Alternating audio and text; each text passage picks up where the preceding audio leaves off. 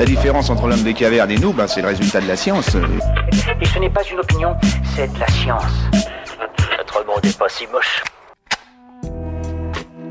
D'où vient l'expression sans coup fait rire Aujourd'hui, l'expression sans coup fait rire signifie sans problème majeur. Mais au Xe siècle, le verbe rire du latin ferire s'employait dans un contexte guerrier et voulait dire frapper quelqu'un dans un combat. Au XVe siècle, rire change de sens et se comprend toucher au cœur, au sens d'être passionnément amoureux de quelqu'un. Au XVIIe siècle, cette utilisation perdure, mais change un peu. L'expression être féru de signifie alors être passionné de quelque chose d'inerte, comme une activité. Ce sens est toujours d'usage. Férir, au sens de donner un coup, a été remplacé par frapper. Voilà. Il ne reste plus qu'à vous remercier de votre attention. Au revoir.